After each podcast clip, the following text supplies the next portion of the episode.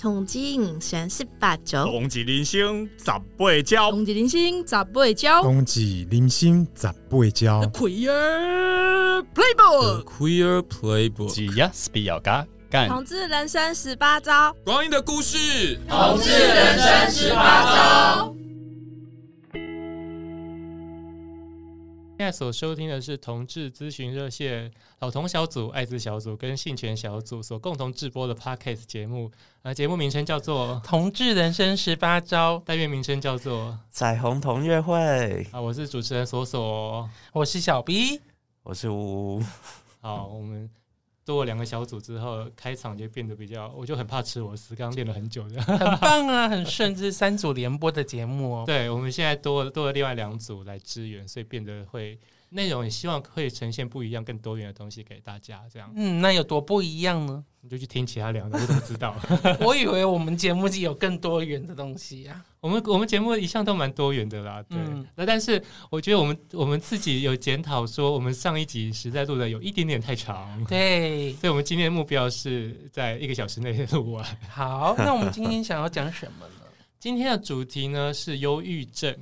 哎，听起来哎，好像会忽然讲到这个主题。那这个主题其实我们之前就有想到要做，然后尤其是今年七月，就是我们都很喜欢的歌手 Coco 李玟过世的时候，我们也是觉得哎，好像可以真的认真的来做这一集节目。嗯，对，只是考虑到时效性，就是因为我们上一集做的是同志游行的呃呃表演的歌手嘛，对，那那个是比较有时效性，因为我们希望就是在游行的差不多前后的时候播出。所以我们就想说，哎，忧郁症这个主题其实好像没有特别限什么时间，因为不管什么时候，应该都有一些忧郁症的患者，或是忧郁症这个主题，我觉得是我们需要去关心的的。呃，时间，所以我觉得任何时间做其实都蛮适合的。嗯，那为什么会想要在同志的，就是跟同志音乐有关的节目，想要谈忧郁症这件事情？嗯，我没有想过，大家可能会觉得，哎，好像这两个东西好像不是同一个东西，不不，哎，为什么会有关系？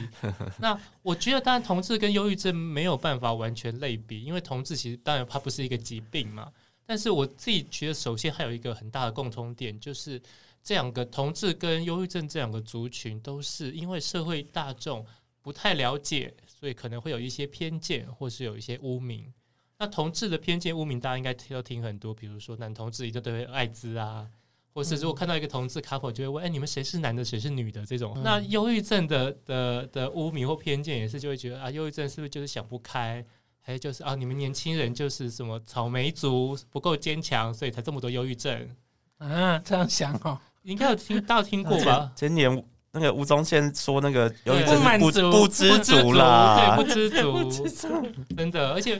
对，就是我有些人就是对不了解的事情就喜欢大大放厥词，然后就是发表自己的评论。这样，嗯、我觉得你当然是可以对任何人事物发表你自己的看法，可是你就是应该有基本的认识再去发言，而不是仗着自己有的话语权或者好像。只是演艺圈的大前辈就可以对不懂的事情在里面讲，很糟糕啊，对啊，嗯，然后我觉得同志跟忧郁症的另外一个连接就是，呃，同志在社会压迫下会有比较高的比率得到忧郁症或是其他的精神疾病，然后而且这个应该都有很多研究去证实的，而且应该比较越边缘的越边，哎，我刚刚讲越边缘，边 边缘的族群，比如说我就跨性别啦，或者感染者啦，或者是这些。比较在，就算在同志族群里面，也是比较偏边缘的族群，他们可能得到精神疾病的原因也会比较高一点。嗯，而且，嗯，我觉得身边的，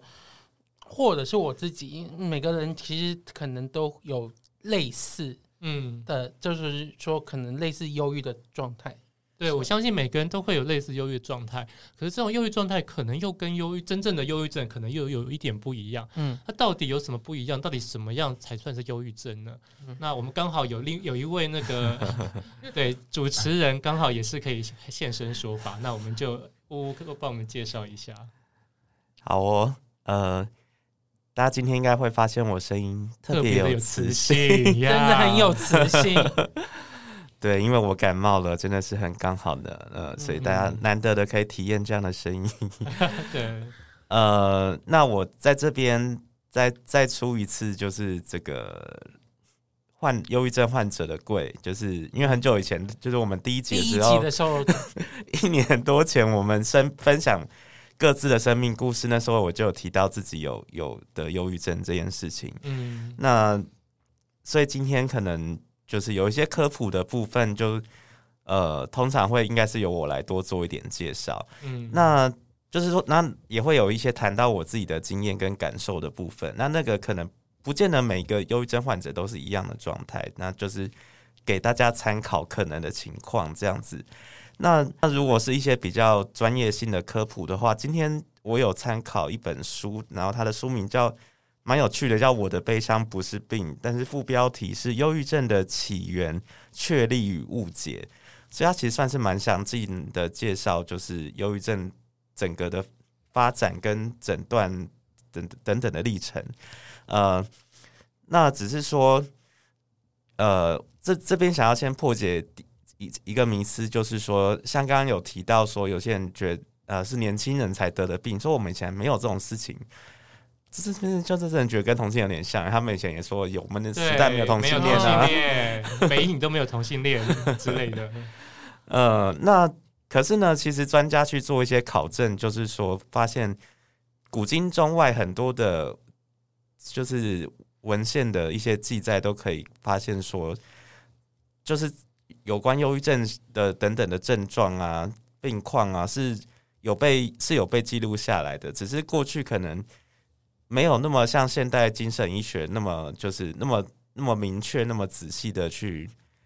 可以去区区分各个不同的精神疾病种类。可是，在过去有有过这样症状的人，然后当当然是有。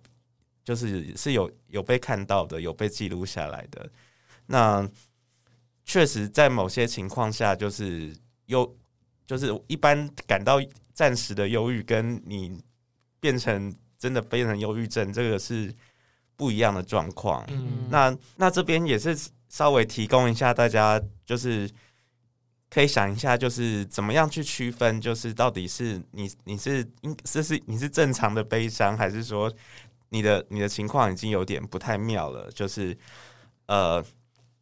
首先就是说你你的生活中可能找不到那个压力源，或是之前这个处在那个压力的环境的，就是这个情境已经结束了，可是你还是情绪很低落，好，或是说悲伤的强度太大了，这件事的冲击应该没有那么严重，可是你却有很很过度的反应，好，或是好像把第一点跟第二点。混在一起了。总之，就是说哦，一总之就是说，可能找不到压力源，但是你却有失落的状态，或是你已经脱离压力源，还是很失落。好，不然就是失落强度太强了，好，不成比例。好，那这样就是可以帮助，就是因为有些人是没有可能会缺乏病视感，哦，就是没有意识到自己的情况，可能已经已经有点就是接近忧郁症了。嗯，呃，那就是这。所以就是有些识别的方法，那或是说，呃，在医学上，就是他有在诊断上有一些呃比较明确的指标，譬如说，他就是要求说，你一定会有忧郁的情绪，或是说你很难得到愉悦的这种感觉，通常就是你一定会具备这其中之一。那其他你可能还会出现一些，就是体重的变化，或是失眠、嗜睡，或是很累，好，或是没有办法专注，好，然后。会想到死亡，然后觉得没有价值感等等的，就是，但不是说你要通通具备，而是就是这些都是都是参考的指标。嗯嗯，好，那所以就是就是可以帮助你，就是去觉察自己或是身边的人有没有这样的状况。那如果有类似觉得说好像诶不是很不太妙，不太确定，那就是都可以去寻求专业的医生的诊断。好，我就我们讲这么多一场一一场算科普，不好意思哈。不会，我觉得这个还蛮重要，因为 我觉得像比如说我自己也曾经，像我们在讨论的时候，我也有说过说啊，我有一一段时间的状况，我自己觉得很像忧郁症。嗯，可是我后来想想，照这个标准，其实它是有压力来源的，因为我那个时候就是呃念念念书的时候，研究所的压力很大所造成的。嗯，所以那个不见得，他我觉得我有忧郁的倾向，但是可能没有到疾病忧郁症的程度。嗯，对，但是像因为乌乌有传给我们那个截图，我觉得它里面的举的那个例子就很明显，就是啊，假设你有亲人过世，你觉得很强大的悲伤，那是呃合理的悲伤，而且那样子的忧郁状况可能可以帮助你去度过这一段悲伤。可是如果你没有什么原因，或是你有一个原因，但是你的反应好像超出了那个正常的状况，或者是常见别人的状况特别久或特别强大的话，嗯，那你可能就是比较呃有可能会是忧郁症。但是实际的诊断当然还是要靠专业人士。嗯，对，所以我们今天等一下我们会介绍的歌曲，其实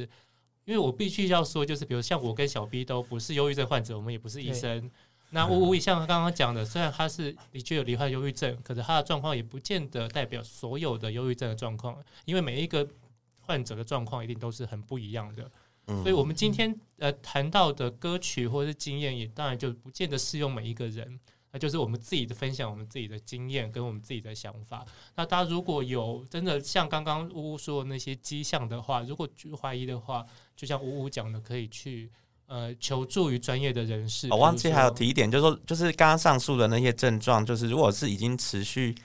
医学上的判准通常是要两周以上，就是、哦、对，所以。所以还有，所以说还有这个时间的长度也是也是一个考量的范围，这样。对，如果你只是今天不快乐跟失眠，你可能就真的就是不快乐跟失眠这样，不见得一定是忧郁症这样。嗯，对。所以大家如果有两周以上这样状况的话，或许可以求助精神科医师或者是心理师这种比较专业的人士。但刚刚如。就是说，有一些有一些你遇到比较重大的创伤，有有很重要的呃亲人恋人过世什么的，还是你遭遇了什么事业的巨大的失败，那你也可能你也你也会出现就是比较长期的的的忧郁的状态，嗯，就是就是说，那这个时候就是可能也是可以交由医生来判断说，你现在应该是就是是正常的范围，还是说其实你你已经。发展到有点变成要忧郁症了，这样子，嗯、这个的确的确不容易判断，嗯，还是给专业的判断，让专业的来。是的，好，那我们今天 对，毕竟也是音乐节目嘛，哎、欸，到底哪些歌曲我们会选来跟忧郁症有关系呢？好，那现在就是我我要首先来分享，就是对对我来说应该是今天的重中之重，对我来说最有意义的、嗯、最能代表符合我心境的一首歌。这首歌就是我们上次有提过的蔡健雅，嗯，然后他的《坠落》这首歌，嗯哦，嗯，真的是重中之重的歌。呃，就是当我开始出现一些忧郁症的情况的时候，呃，除了刚刚提到大家就是大家知道可能有一些忧郁啊、无力的症状，然后就是你也会有一种就是不知所措，或是说你不知道。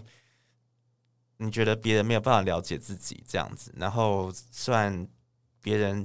也有一些人会想要给你关心什么的，可是，在那个当下，你就觉得真的你们什么都帮不了我。然后我现在就是在这个这个一直好像就是无限向下坠落，不知看不没有这个深渊，好像没有一个没有一个尽头，不知道要跌到什么时候。那种就是那种感觉，我觉得这首歌就是很很写中这个这个部分，呃，所以呃，所以就包括说一开始他有说没没有人可以体会这个孤独的伤悲，呃，然后副歌就就说别抱紧我，别安慰我，就放弃我，让我继续坠落，呃，就会，而且就是可能到尤其在过去可能。状况比较严重的时候，就会觉得，就是你一切都好像不管不顾了，呃，或者说你根本没有心力去去管，或是去做任何事情，所以你就，其实我在过去，我觉得我是一个，呃，虽然说不能说很有纪律，我，但是我觉得，我觉得我，我觉得，就是说我还是有可能设定一些，不管是生活上还是生涯的一些目标，然后我也都有尽可能的去达成，所以我。呃，所以我觉得我过去是是还算是在一个我自己能控制的范围内的的的秩序下面，我觉得是就是就是是过去是可以好好的过活的。可是不知道为什么，就是陷入这个状态以后，就是你好像都没有办法，就是你连做一件小事情都会觉得很困难。呃，可能有些人不知道，就是说就是。因为真的忧郁症的可能程度也是有那个区别的。有一些很重度的患者，他是没有办法自理的，就是他连下床、嗯、什么刷牙、洗漱，这都有困难。困难对，呃。就是我没有经历到这么严重，但是可能就是说我有，但是我可能有有很多事我都觉得没有力气做，不想做，就是会觉得这些都没有意义，不知道为什么要这样做，然后我又没力气等等的，反正就就是陷入这种真的很很无力的状态。呃，对，所以呃，然后我也觉得说，其实这首歌就是他，而且我觉得他他刚好也也有打中，就是因为他其实前面有讲一些好像。在他陷入这个开始坠落以前的状况，但然后我觉得跟跟我自己恰巧也有点符合，嗯，就是因为像第一句是说认为总认为这个世界没有我无所谓，呃，我好像从小时候就是一个比较自卑、没有自信的人，呃，所以所以就是确实会有这种觉得好像少了我也没有差，或是我到底我的存在它有什么意义，就是会去想这种事情的人，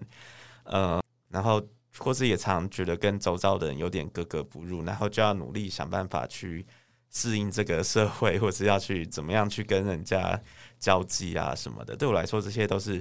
都是蛮有难度的。嗯，就所以我觉得其实是做过很多努力的，然后但是可是为什么结果变成说就是 就是突然就是你往上努力往上爬的时候，为什么突然就突然就？就跌下去，而且不知道跌到哪里去，这样子。嗯，所以那个就是那个 C 段那边那个说那个生命开的玩笑有没有分寸，这句也是很打中我。呃，不知道为什么就是要遭受到这种待遇。呃，或者我会想到，就是如果大家有看过呃《我们与恶的距离》，就是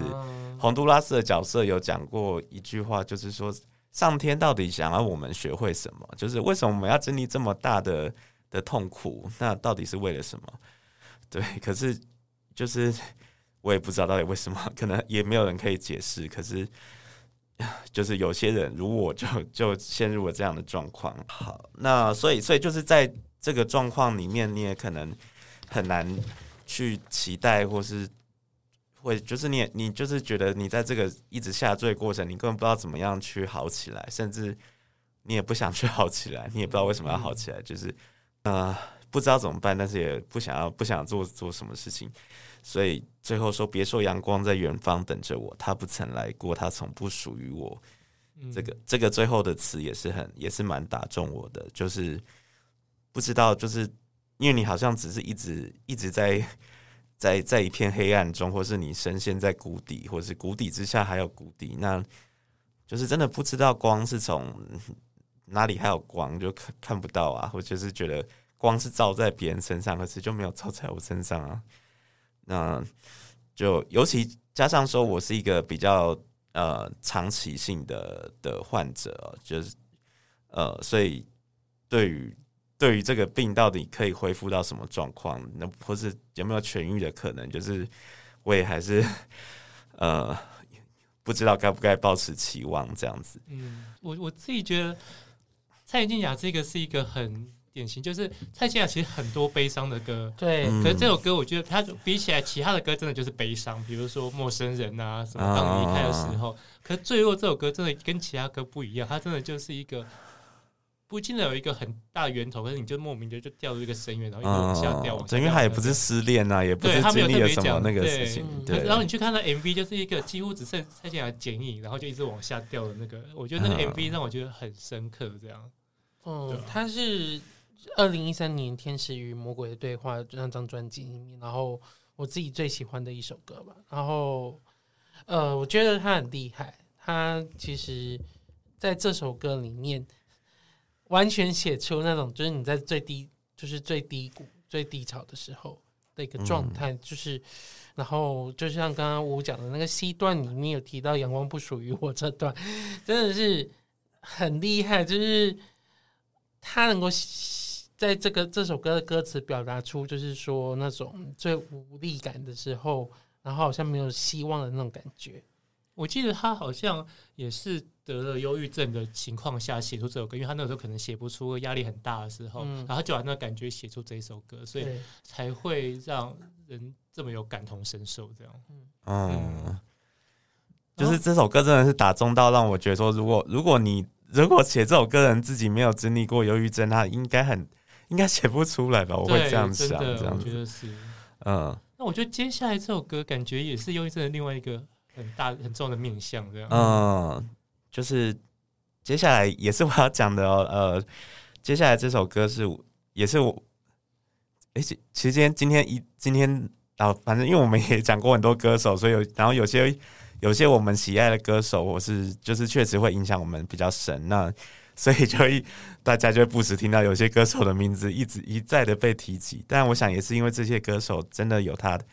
就是打动我们的地方，嗯。嗯那接下来这首歌是万芳的《看见快乐对我笑》。呃，就像呃刚刚在科普的时候，我有呃虽然可能刚刚讲的比较比较带过，就是说，但是就是说在那个诊断的指标，它除了判断看你有没有忧郁的情绪之外，另一个很重要的指标是说你缺乏愉悦感这件事情。嗯，呃，就是所以就是说你的，就我来说就会觉得说可能。过去，过去可能我过去本来就讨厌的东西，我就变得更讨厌。可是我过去喜欢的东西，我现在也觉得比较没有感觉。然后，嗯、对，然后就喜，好像我喜欢的事物就我都没那么有感觉，然后也没有没有什么动力去去做，好像过去我比较比较想做的事情，这样子。所以，所以在这个情况下，就是，然后在万芳在这首歌，它前面就铺成了一些，就是这个世界上就是。呃，它还是一样，就是多彩多姿，哈，有很蓝的天空，漂亮的云，对。那说美丽的都很美丽，我看见快乐在对我笑，对。那可是问题是说，我看见快乐在笑，我却要不了，这样子。大家希望你快乐，然后我也我也我也想要也快乐起来，可是就没有办法。嗯，好像我还是知道过去的我是什么情况，我知道过去的我喜欢什么东西，喜欢想要做什么事情。可是现在就看到，就是我知道过去我会快乐啊，可是我现在就在接触这些事物，我就快乐不起来，我也不知道为什么。嗯，然后就就觉得好像离离这个这个愉悦、这个快乐的感觉就就越来越远，然后就不知道怎么办。呃，所以。所以他这这一首就是前面都是，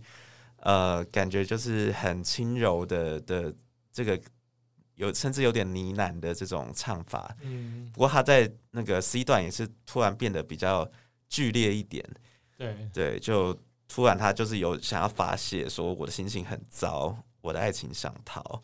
呃，但是然后也有一些很矛盾冲突的，说好想好想美好，但是又好想好想撕掉。好想好想不要，嗯，就好像有心里有一方面还是很希望说可以重回到过去那个感受到真正的快乐，可是又觉得好像就没办法，好好无力，好想要全部都放掉，这样子就 不知道怎么办，嗯，所以我我觉得这首歌就是也是呈现另外一个就是忧郁症会感受到的面向，就是。很呃，更就是对于事物的那个愉悦感，就是很会下降非常多。嗯嗯，万芳他自己好像也是忧郁症患者，所以他也这首歌也是他自己写的词。他好像去年的演唱会有提过这件事情。啊，对，不止他之前在小型演唱会提过，后来在比较大的演唱会，他自己又又再提了一次，这样。对。然后我听到这首歌的歌名的时候，我本来以为这首是快乐的。我也是，我也是。啊，MV 看起来也不是那么明显的看得出来他是不快乐，因为就是他跟林柏宏很帅，林柏宏在那边跳、哦、跳，然后很多气球，那时候还是很很可爱的柏宏。对，现在就是成熟帅气。好了，不要讲太多林柏宏，怕讲了半小时。但就是我觉得万芳那两年就是。嗯，他那两张专辑嘛，我们不要再不要伤心了。跟后面的那一张，二零一二年那张，不是人都那么勇敢。对对对，因为我觉得这首歌是在讲忧郁，然后他二零一二那张又在讲阿兹海默。我觉得他很厉害，就是他后期的一些歌都是在讲人生的一个状态。嗯，他后面的歌专辑都在讲人生这样。嗯，然后这首歌我觉得让我觉得很印象很深，就像小 B 刚刚说，就是我一开始一看歌名或者是乍听会以为是快乐的歌，可后来才知道那个，我觉得那个反差会让人觉得很深刻，尤其是那一句“我看见快乐在一笑，但是我却要不了”，就表示说他不不是不想快乐，也不是就是我就是故意要伤心，我我看到快乐在我面前，我却没办法要那种感觉，我觉得是。让人觉得很深刻，然后可以比较可以体会，呃，忧郁症的患者的一些心理的状况。然后我觉得接下来这首歌好像也有一点点这个感觉，就是看见快乐却要不了的感觉。嗯、哦，好，那接下来我要讲的，我们接下来这三首歌，这都都是华语的天后的歌曲哦。那接下来我要提到的是 Sammy 郑秀文的一首粤语歌，叫做《一追再追》。那么这收录在他二零一三年的专辑。那张专辑叫做那个 Love Me 的样子，然后什么的样子？哦，等一下，我我 Oh my，小 B 刚刚就是求助眼神看着我们，但是粤语粤语的专辑我没办法帮你，我也不知道是什么。哦，叫做 Love Is Love，对不起。Uh, Love Is Love。那这张专辑其实我并不是主要是要讲这首这首歌，其实它是那时候刚好呃搭配了一个，就是香港也算是一个精精神的这个在，就是在支持关注。这个精神疾患的这个的机构，然后他那时候推出了一个迷你的电影，叫做那个本可改编的结局。然后那个电影呢，微电影其实，在 YouTube 上面六集都有，所以大家可以去看它。就是其实是主要是在讲述他找了惠英红啊，找了任嘉萱啊一些演员去演，就是在讲关于忧郁症的故患者的呃。身边的人的故事，因为她譬如说当中主角那个惠英红饰演的角色，是因为她的丈夫呃因为忧郁症自杀而而死，然后她觉得很自责的，然后后面的有一些状态。但是我本身要为什么那时候会想到这首歌，是因为提到忧郁症的时候，我想到的是我最喜欢的香港的天后，就是之一，其实是郑秀文。那郑秀文在二零一四。二零零四年、二零零五年，就是二零零四年，他的华纳的合约结束。二零零五年，他拍了那个关锦鹏导演的《长恨歌》的时候，因为压力过大，所以他就有两年陷入了忧郁症的状态。然后他是后来是靠着他的这个宗教信仰，是靠着基督教，然后去让他走出来这个状。然后，但这首歌的另一个歌手是郑秀文，作词者是林夕。林夕呢，本身是在二零一二年跟二零零，对不起，二零两千年到两千零二年，我今天怎么一直吃螺丝？就是那两千年到两千零二年那段时间呢，他写了非常多的词，可是那那时候其实是在本身是在忧郁症的状态。嗯，那灵性呢，后来呢是靠着佛学，他其实是后来是用佛佛教的方式去让他自己慢慢的去。就是走出来，这个都是宗教的力量，对，都是宗教力量。然后他们两个虽然是不同宗教，可是他们是好友。然后两个人都走过了这个忧郁症的经历，所以那时候就就是想这个机构，他们希望能够有一首主题曲搭配这个微电影，就请他们就是唱这首歌。然后这首歌其实为什么叫一追再追呢？其实是呼应到张国荣的追哦，因为对，因为追的那个副歌前一句就是。嗯，要追，要追，再追。对，其实那个作曲者同也是追的，这个作曲者叫迪克利，然后、嗯、很有名。那么这首歌其实，呃，我觉得那时候听到这首歌的感觉是，我觉得跟坠落其实有点有点像，就是说他其实写写出了，就是说人在忧忧郁症状态的时候，可能的一个心心情是怎样子，就是。嗯呃，就是我记得我们上次讨论过嘛，其实这首歌其实很多，你明明身边可能其实有你爱爱你的人，甚至你有伴侣，我觉得就是对歌词是写这样，可是呢，你可能还是没办法，就是你可能还是处于就是在对抗对抗这个状态，对抗这个状态的激动啊你 对，然后，但我觉得。他其实写出了，就就是那个感觉，其实这一首歌比较强调的是在于说，忧郁症患者他在这个病发的时候，面对其他人的关心，嗯嗯嗯，尤其是身边可能很爱的人的关心，那他的感感受会是怎样子？然后，那其实他有很多可能会觉得，我只能觉得我无用了，或者是，但是其实他某种程度又又表达出说，其实。希望对方关心，对，也感谢对方关心。那么，但是，呃，所以最后才会说，能谢谢你在乎，祝愿我能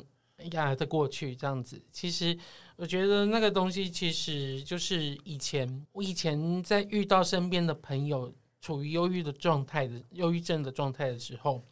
我自己会在想，我要怎么去。处理这个状态，后来才知道说，其实他们还是会渴望对方有一个陪伴跟支持在。我也觉得是，就是当然是会希望陪伴，可是也你也不要想说哦，我这么陪伴你，我对你这么好，所以你应该就要好起来。我觉得这首歌讲的就是这个，就是即使我被爱、被陪伴，也不代表我一定会好起来。对，一定会好起来。这这句话其实对于我觉得对于患者在当时其实是很沉重的压力。对啊，对啊，所以它里面就有说，比如说你要我保重，你怎么会懂？嗯或是说，明明就是好像一起笑着睡，但是我却还是觉得很难过啊。这些，嗯，就是好像就是面对身边的人的的的，不管是自以为的关心还是真挚的关心，你还是会你就不会因为这样就快乐。但是最后一句就他说，还是谢谢你在乎，还是希望我可以挨得过去这样。嗯，对，我觉得今。天，刚才也提到三个都是天后，接下来要讲的是另一个台湾的天后。对，而且我会发现，你看我们前面这三位都都是有罹患忧郁症，所以才写或者唱出这样的歌曲。我发现我们今天介绍的九个歌手里面有七个是 忧郁症，真的是。当然，他就是一个我觉得现代一定比较被诊，常常被诊断，然后现现可能现在生活压力比较大，然后演艺生涯压力也比较大，所以可能。呃，都会有一些时间。其实也可以说是说，就是呃，因为我们刚刚前面也说过，有些人忧郁症他他的发作是比较找不到原因的，就是说他的生理上他就是比较有那个体质是比较容易触发的。那呃，就是好像过去到现在也都有一些人认为说，可是我觉得实际上的观察也有点这样子，就是说从事文学艺术创作的人，呃。就是可能就是就是一些比较心本原本他们就是一些通常是比较心思细腻敏感的人，那哦对，我对，所以就是那他们感受力比较强嘛，那所以但所以有的时候那那有可能就是说你一般人受到这件事的打击是这样的，他受到的是那样变得大很多，或是就是或者说他他就是会比较容易有忧郁倾向，所以我觉得。也可以从这个角度来理解，我觉得还蛮合理。就是很多那种很很比较心细腻敏感的人，就他们可以写出很厉害的歌曲，可是他们的确他们的心理状况也会比较脆弱，或者比较容有有几率会发展成这样的状况。好，那刚才提到说夏蜜也是天后啊，那是谁？是阿妹张惠妹，我们也特别介绍过。然后这首歌叫做《都什么时候了》，嗯，大家一听过应该会印象很深刻。我第一次听我就印象很深刻，一开始就是觉得说，哦，他的那个不规则的词曲好难唱哦，因为他就是好像没有一个一般的那种句子的顺畅度。像我听很多次，你现在叫我唱，我也觉得。没办法，每一句都跟到那个拍子这样。然后阿妹的声音呢，跟那个编曲就是有一种很神经质或者是歇斯底里的一个状态。嗯，对。然后这首歌歌词是刚刚也提到过林夕写的。然后我看那个词，我当时就觉得说，好像就是那种嗯，忧郁症或者是精神疾病的患者面对外界的感受。而且我后来，因为我就想说，哎、欸，我也不是忧郁症患者，我这样看到也准嘛，所以我真的去看了那个呜呜有贴给我那个 DSM 的的准则，我发现哎、欸，里面有一些歌词其实是有符合的，对，比如说就是什么呃，别人在吃喝玩乐，自己却没办法快乐啊，然后也不想接电话，然后就是很符合里面说对日常活动兴趣缺缺，或者说啊，这都什么时候了，怎么一点都不饿。也是符合，就是有些忧郁症患者会不吃不喝，体重有可能会大大减这样。嗯，然后歌词里面也说不值得，好像觉得自己不值得那个快乐。其实好像也是，不管是刚刚呜呜提到的，还是 DS 里面提到，就会觉得自己好像一文不值。我我活着到底有什么意义，或是有那种罪恶感的感觉。我觉得这首歌真的可能也是因为，就像小 B 讲的，林夕真的可能也罹患过忧郁症，嗯，所以他把这样子的一个状态写得很，我觉得很贴切吗？或者说很很生动啦，应该这样说。嗯嗯，对。然后我觉得他可能就会觉得说，忧郁症的就是会做一些开心的事情啊，想办法自己开心就好。可忧郁症就像刚刚讲，就是他根本就不想做那些事情，没有任何想做的事情，可能就是我什么都不想做，我什么都提不起劲。即使我以前很有兴趣的东西，我也不一定会有像以前那样子大大的兴致去做，所以就会陷入那样子的状态。然后我觉得，就是整整体来说，这会让我觉得很像是忧郁症的的，可能就是发作比较急性期的那个状态，或者比较，我不知道这样算什么会。它到底跟躁郁症会不会有一点有一点像？呃，哦，讲到躁郁症，那好，那顺便也，虽然我对躁郁症了解不是那么的多，那我但就我了解的简单科普一下，就是说，躁郁症它就是说它还有躁的部分，所以你可以理解说，他除了有忧郁症之外，他还有躁躁动的这个症状。那而且就是说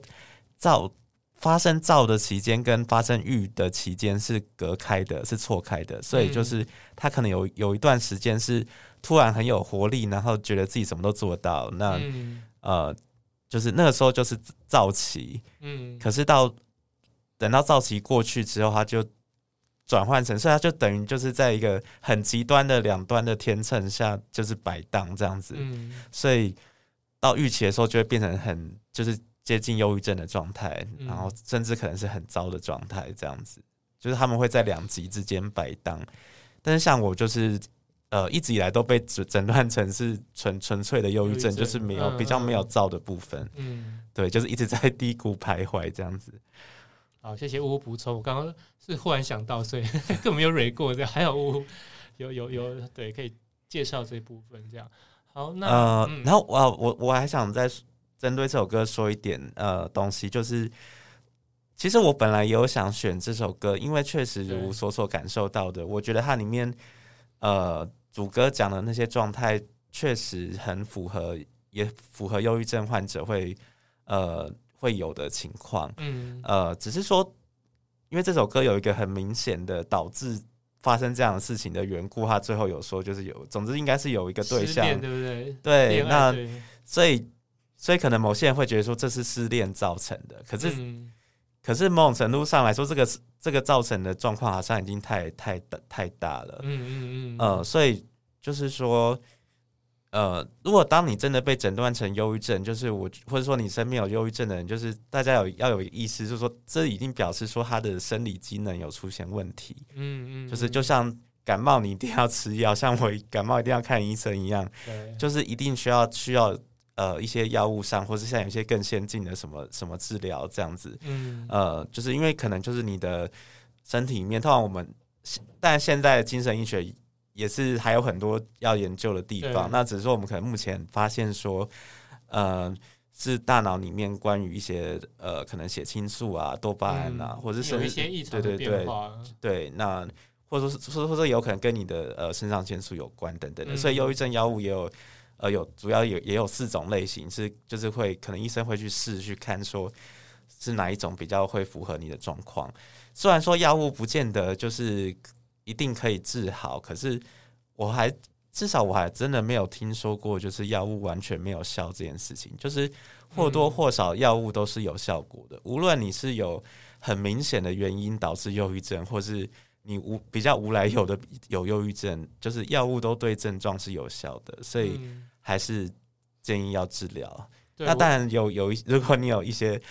你有很明确的创伤的事件的话，那当然还就就可以再去做心理咨商来，就是也许这个你把过去的这个事情可以放下来，应该对病情也是有帮助。嗯，对，我觉得。过去比较早期的精神医学的确是对于忧郁症可能或精神疾病用了太重的药物去去处理，所以后来会有一派人觉得说不要靠药物，要靠其他的的方式去治疗。那我觉得这种都是相辅相成，因为有一些状态的确是，如果你真的就是太害怕吃药，有些状况不靠吃药，有可能会你你会。你比如你脑子或是或是呃身体里面的一些变化可能会越来越严重，所以我觉得也不要这么害怕去接受治疗或者去诊断，就是还是要靠医生判断，然后去选择最适合治疗的方式。这样，接下来这个也是今天必须提的歌天后这样。哦，对，其实我们本来没有要选他的歌，但是因为他的歌其实大部分都是很快乐，然后嗯，嗯呃，但是为什么我会想要选这首歌呢？一方面其实是我记得我那时候在就是在做，就是我曾经被就是被就是我们。就是在做这个节目之前，就是有就是跟我们的老同小组就是讲说我们要做忧郁症的歌单，然后其实之前还有被问说你们有要做李玟的歌单吗？然后其实我们没 没有要做李玟，但是我觉得因为其实刚好也没有想到，就是说在谈就是在筹备这一集之前的过程当中呢，就遇到了李玟的过世，嗯、那那其实也是蛮震惊的，就是说，嗯、呃，他的过世其实是。呃，处于一种就是把留悲伤留给自己，然后其实也不不知道，就是说，我觉得就他家人的讲法是说，其实他是一个很传统的人，所以我觉得传统的女性其实也不懂得去求助，或者是去找资源，那么其实到最后就是一个让人难过的结局。那这首歌本身。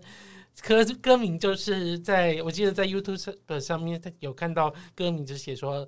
这首歌就觉得很符合他，就是这首歌是也是一首广东歌，叫做《忧伤天使》。这是在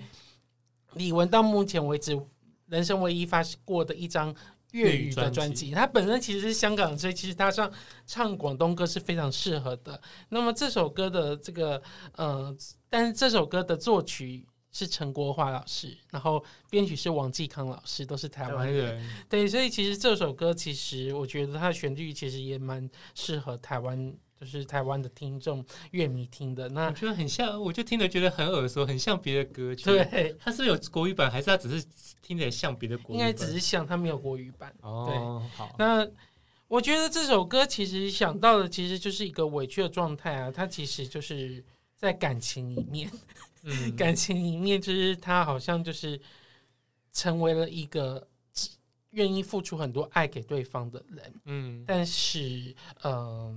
他其实本身其实都是在承受这种伤心、这种遗憾的过程。我觉得这首歌其实后来听到更多他在婚姻里面的状态，觉得很符合。嗯，但是我要讲的其实是因为我们今天是重点是在忧郁症，不在讲李玟的感情。嗯，那我要回来就是说，其实他也是不管是在感情或者是在他对人生的路上面，我觉得后来我们去知道说更多李玟他发生这样的事情，其实是就是我刚才一开始有提到说，其实嗯，我们今天也一直在强调，就是说如果你有遇到这个状态的时候，其实你最好能够找到适合的资源。比如说，就是找看身心科、看精神科的医师，或者是去咨商，嗯、这个都是比嗯卡在一个点，或者说你因为这样子，然后没办法去跟别人谈，然后都变成自己在承受，最后撑不住，这样子其实是很可惜的事情。嗯、那我自己其实也是因为透过咨商有帮助我很多事情，嗯、所以大概今天会点这首歌是这样子。嗯，我觉得就是但自己的求助是当然是很重要，然后再来就是整个社会对于精神疾病或者忧郁症的去污名化也是很重要的，才不会让大家好像不敢谈这件事情，也不敢去就医，好像我去看身心科，我去看精神科就是一个表示我是一个怪人，我是一个奇怪的人。但是其实大家去看感冒，可能就不会觉得这么奇怪，可是他们其实都是疾病，每个人都会生病嘛。觉得要把它当做一种日常，就是很平常的事情看。对。那这首歌就像刚刚小 B 说的，其实它本身，我觉得它本身应该不是在讲忧郁症，可是后来是因为李玟的状况，然后当他呃不幸过世后，大家去联想到这个跟可能好像跟他的状况有关系。对，所以我自己觉得，就是同一首歌曲在不同的年代，然后呃遇到不同的生命状况的时候，其实是会长出不同的故事。那你觉得下一首是这样子？对，我就觉得你干嘛干嘛破我的梗？你好讨厌哦！对，接下来这首歌就是这样。你看，我就是故意要要做这个铺陈，真的是好。接下来这首歌是赵咏华的《天堂》。那这首歌其实如果是呃有一点年纪的歌的人可能会听过，他原唱不是赵咏华，是校园民歌时期的一个天后郑怡。郑怡真的是郑怡老师哎、欸。郑怡啊，他是对，嗯，对我好像记得他在 Legacy 也有唱过这首歌。应该有，因为他很有名的歌曲，他一定会唱。对，那个那一场我有去，我跟我跟志伟一起去对。然后他是郑怡那个时候暂别歌坛的作品。啊，对他那个时候就是因为我忘记他是不是要结婚之后，可是他可能后来还有去，还再继续录了一两年的广播，但后来他就跑去加拿大去卖卖面包，就是他开他跟他现在开面包店，但是最近有回台湾，他对他现在回发展这样。对，就是这首歌，当时我觉得是非常多人心中的经典，因为它的词曲跟它的编曲，还有郑怡本身的演唱是非常厉害的搭配，然后听起来就是非常的感动人心。那为什么会是选赵咏华的版本？嗯，因为赵咏华的他自己有有提到，他上次呃，就是今年五月的时候会参加他的演唱会，然后他就说，因为他当年他前几年有翻唱过这首歌哦，然后这首歌翻唱的时候，他就说是这首歌是。把他从忧郁症谷底拉了一把，把他让他站起来的那个力量，因为他那个时候就是他忧郁症，因为赵伟华其实跟李玟一样，以为你刚刚说他都是大家知道他是呃带给欢乐给大家嘛，对。那赵伟华其实中间那一段时期最有名的时期，就是他唱很多很甜蜜的歌曲，最浪漫的事啊，求婚啊这些，嗯、但是其实他后来也是自己得了忧郁症。然后在他最严重的时候，他躲在家里，就是都不开灯，把整个全暗了，也不跟任何人联络的状态下，他脑海中就浮现这首歌曲。然后这首歌他浮现之后，就可能让他觉得说，歌里面的那种感觉，比如说有爱的地方就是天堂那种感觉，让他重新想要站起来。所以后来他就他决定翻唱的时候，他要先打电话给这首歌的创，不是他打给创作者郑华娟，也是很厉害的创作者，就这首歌写的人。然后他就问郑郑郑华娟，郑华娟就说：“以你现在的那个呃资历跟你的经历，你一定可以诠释的很好。”然后因为这首歌原曲郑怡的那个版本非常经典，所以他但是现在这一他的版本是找图影，也是很厉害的大师编的。然后他特别请图影说：“你忘掉之前的编曲，你以我目前的心境来编这首歌曲。”嗯，所以我觉得呃。听这首歌，我觉得就是我相信这首歌就是可以安慰到那个呃正处低潮的人，因为我自己原本听的时候，虽然不觉得它跟忧郁症有关，但是我觉得它就是一个呃你低潮的时候，或是你需要力量的时候，很适合听的歌。然后我觉得听完赵永华的故事，我就觉得呃听他的版本会更有感觉。那歌词里面，我就觉得他提到的爱情。不见不不一定真的是那个呃恋爱的爱情，可能是包含有爱或者有情，不管是亲情还是友情的地方。那有这种亲情，或是就像刚刚前面我们讲的，就是有人支持，我觉得的确会是忧郁症的患者呃想要站起来，或者想要再努力试试看一个很重要的力量。所以等于是有爱有情的地方，那个就是心目中的天堂。那接下来这首歌，我觉得也是一个对，就是你刚才有讲到的，就是说其实。就是让他们好像就是说，在对最低潮的时候，反而就是，但这个本身，我接下来要讲的这首歌本身，他是这首歌的创作者，对，然后他是在最低潮的时候创作出来这首歌。那我要讲的是邱振哲的《太阳》。那么，呃，这首歌其实我对他印象很深刻，就是在我还不知道故事之前，因为那时候其实。有一阵子啊，其实也蛮多人会 cover 这首歌的，蛮红的。就是那个副歌就一直听到啊，嗯、对，那时候还不知道邱振哲，也不知道这首歌叫太阳，就只要听到那一句。对，然后但是这首歌听起来好像很阳光哦，就是因为太太阳其实本身给人感觉是发光的一种感觉，可然后其实就包含就是说我只想做你的太阳，你的太阳之类的。嗯、可是其实邱振哲其实后来发现他是写这首歌在鼓舞自己，嗯嗯。那所以其实后来离就是他在，因为他本身是创作者，那他也曾经当过街头艺人，他在那边就是一种一直遇到怀才不遇，然后可能歌也没办法卖出去，然后也没有人注意到他，他也沉潜了蛮久的。对，其实那个时候其实他就是因为这样子，然后有有有忧郁症的状态，然后他写这首歌，后来才发现，我觉得这首歌其实。重点是在于说，我只想做你的太阳。这个我其实就是你。其实在，在其实，在这首歌表达的出来的是，我觉得忧郁症的患者在面对自己的受，就是很低落的时候，他能够陪伴他的还是他，就是说自己，可能他有时很多时候他还是要靠自己，就是跟自己一起在对话，或自己这样子走过。嗯嗯，所以他写出这这这样的歌，嗯，所以所以那时候会想要选这首歌来当做，就是我我那时候就觉得。他其实某种程度，他其实有鼓舞，但是他其实是在低潮当中创作出来的。我觉得这样子是很不简单的事情。嗯，这首歌我听的时候，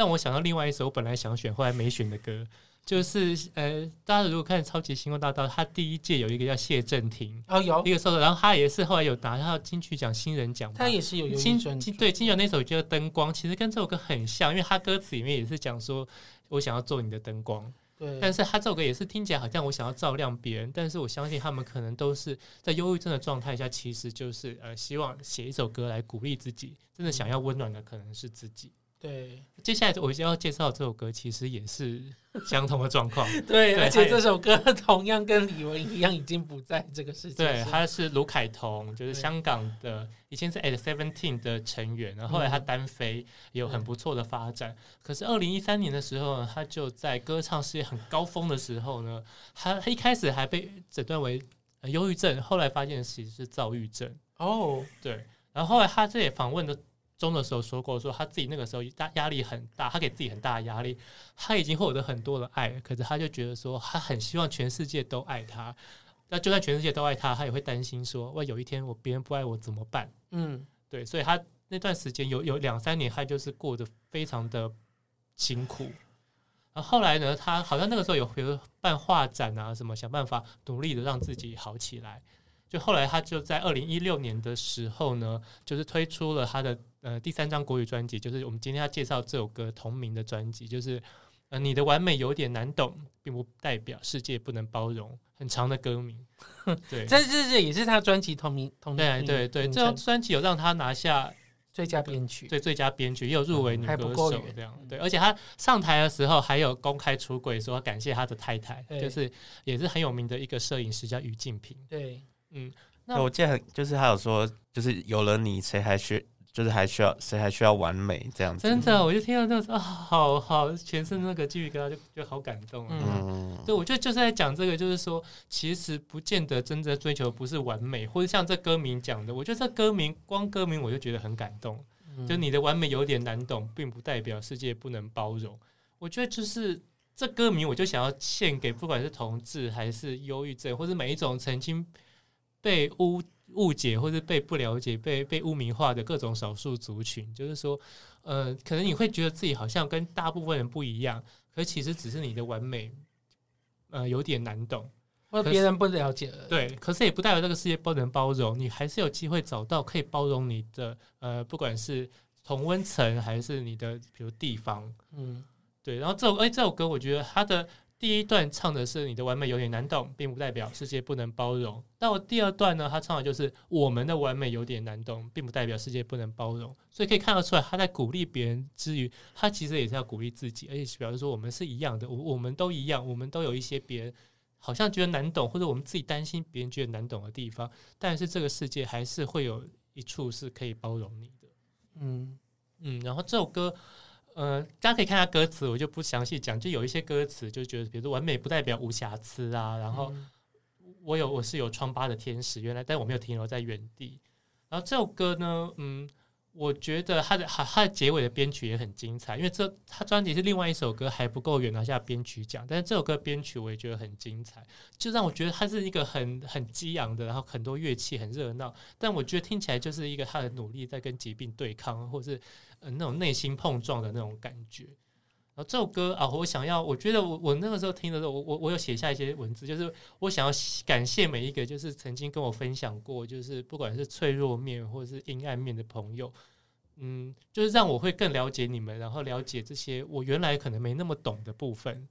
然后也我觉得我了解别人的这些脆弱面或阴暗面之后。我也会更了解，或是更能接受我心里面那些脆弱面或阴暗面，才会发现说这些东西可能大家都有，其实我们并不孤单。对，然后我觉得这种大家相互理解的状况，其实才会避免我们一开始讲就是什么偏见啊、排斥或者是歧视。所以我觉得这个东西大家相互理解不理是很重要的。然后在你不不理解的过程，在不理解的状况下，其实不要随便去揣测或者去想象，或者觉得别人应该好。接下来呢，我们到了我们这些 节目很棒的收尾曲哦，这首歌我也好爱哦。对，这首歌真的很棒。嗯，不过在进入之前，卢凯彤这首就是嗯，从我的角度来听，就会觉得好像是呃一个。就是好像同同一个是同同样你跟我一样有忧郁症的人，然后唱给我听这样子，嗯、说其实你好像觉得你被世界遗弃了，可是呃，其实但是不只有你被遗弃哦，还有还有我，那我可以陪你这样子，然后我可以理解你，可以看见你的好，可以呃，而且我就是觉得，因为我觉得呃，可能我们陷入那种。很很无力，没有办法做事情的状态的时候，就是，然后到我们开始开始尝试做一点点，就是很挣扎，但是就是可有时候会觉得做做的事情在别人眼中都是很徒劳的，嗯，就是好像呃，我我今天可以对我今天可以呃唱一首歌，还是我多多看几几页的书什么的，就是就是可能这。这对一般人来说，就是这这没什么啊，这样就、嗯嗯、就是，或者说这也就是这点小小进步，可能离离你要真正恢复成呃，比方说可以去上班等等的的状态还很远。可是就是说，你其实可能有时候我们有一点一滴在在在努力，可是一般人是会忽视的，他他没有看到这样子，所以所以里面有打动我的那个就是。有一句是说，我原来我只是有疮疤的天使，原来我没有停留在原地。嗯嗯，对，因为我们常常会觉得自己是好像在在谷底，然后就是原地踏步，可是还是有人可以看得见我们，我们有还是有在试图做一些事情，这样子。嗯嗯，好，那接下来要进入到最后一首，呃。是我选的歌，那我某方面来说也是蛮被这首歌触触动的。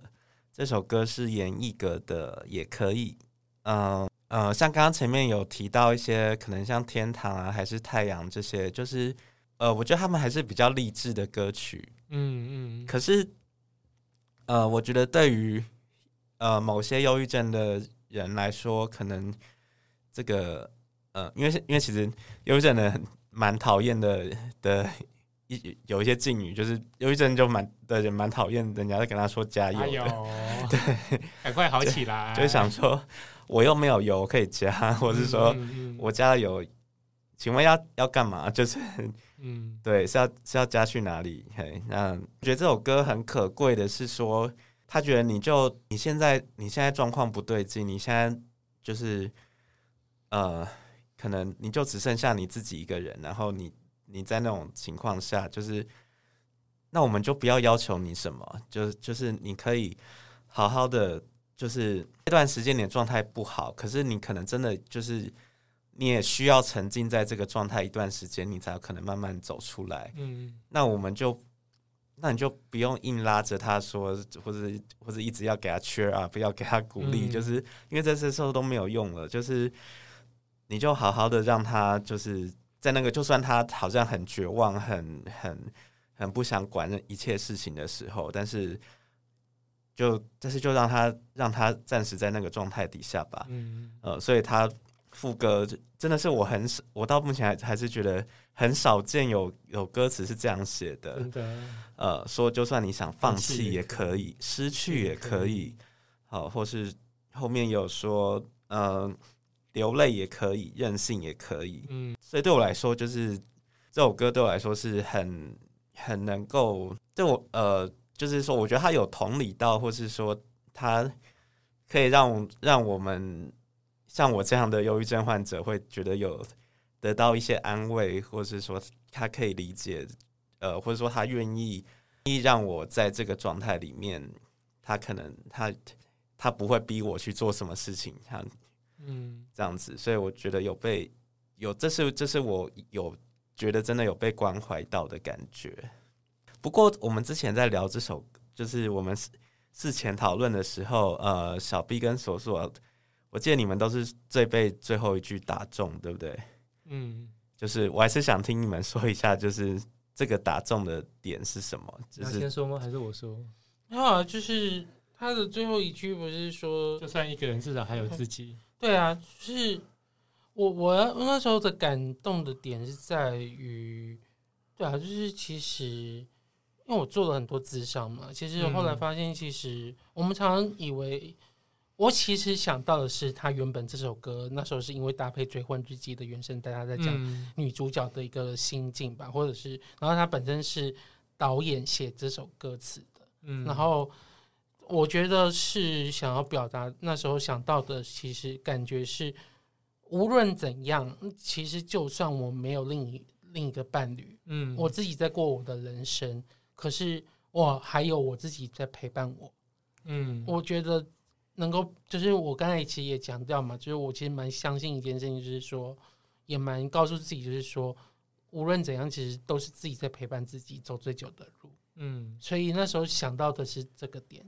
我其实想要跟小 P 有一点类似，因为我刚听到这首歌的时候，我也是单身的状态，然后我觉得我那几年也是很努力的去，像我比如说。如果认识我朋友，在我最近很很这几年很常自己一个人旅游，大家就觉得怎么一个人在到处台湾到处跑。但是我自己的心境就是我陪着我自己去做我想做的事情，所以我我找到一个自己陪自己的力量。然后我觉得说，就像这首歌讲的，就是当我觉得跟其他人交相处啊、交往，或者是呃交友很挫折的时候，我觉得至少有我自己爱我自己，至少有我自己在支持我自己。所以那首歌那个时候我听到的是类似的状态，然后我想要多说一点，所以我知道时间快到，嗯、我觉得今对就是我觉得今天虽然我们我觉得这些歌曲都很触动我们，但是我今天觉得最触动的其实是呜呜的分享，对，然后我我我其实我觉得现场听到其实蛮感动的这样，然后对我也我也希望说这首歌就是今天的节目就是让。如果听众刚好也有罹患忧郁症或者是类似状况，或是你正在陪伴忧郁症的人，我也希望今天的节目可以让大家有一些呃被触动到，或者是觉得好像自己没有那么孤单的感觉。这样，嗯、那个我我觉得你好像已经想要做收尾了，可是我还是想要再讲一再讲一下。我只是忽然想到，不会收尾，小 B 会想着做的，等一下你先讲。哦，好，那总之。就是我我我我觉得这首歌结尾的部分，我觉得对于一般人来说应该是蛮有鼓舞作用的。可是我自己反而就会觉得，嗯，有一点呃，怎么说？因为因为我觉得会陷入忧郁症，就是某方面来说，就是我们的自我有一点有一点崩溃了。就是我觉得我跟我的自自己自我，就是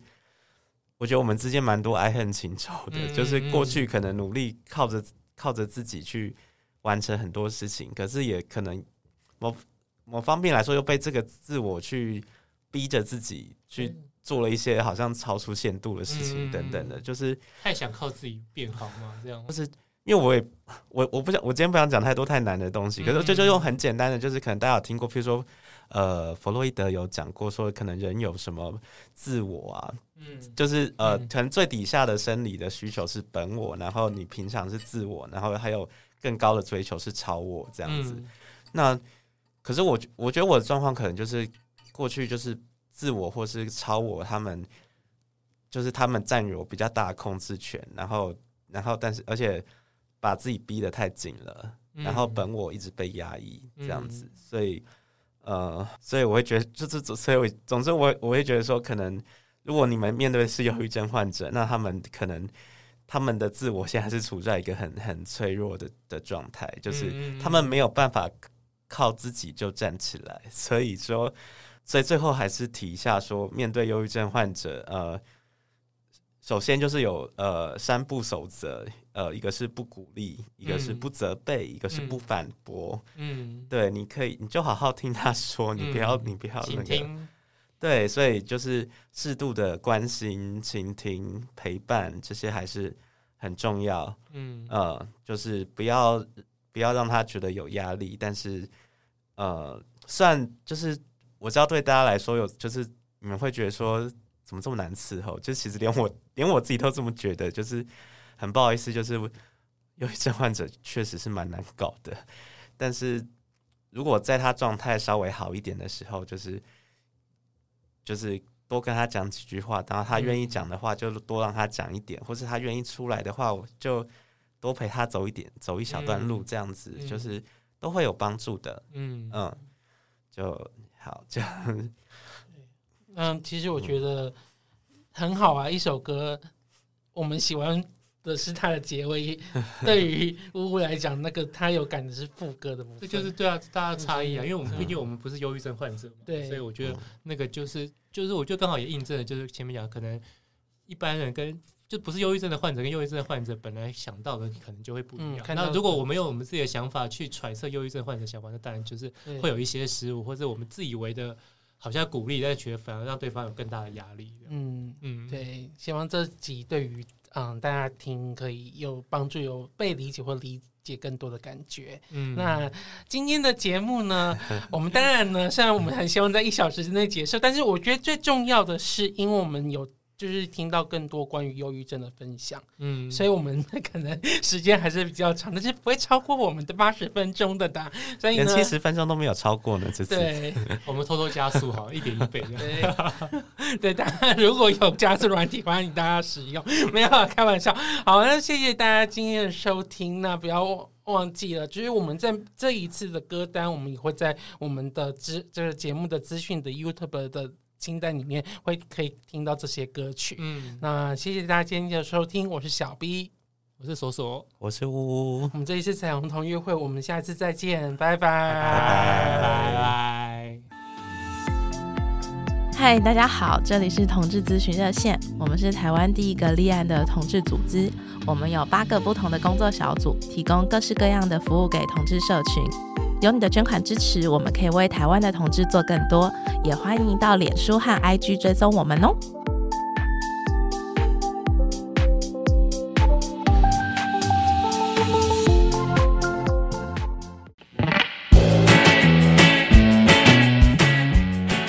睽违两年，热线重启匿名筛检咨询服务喽！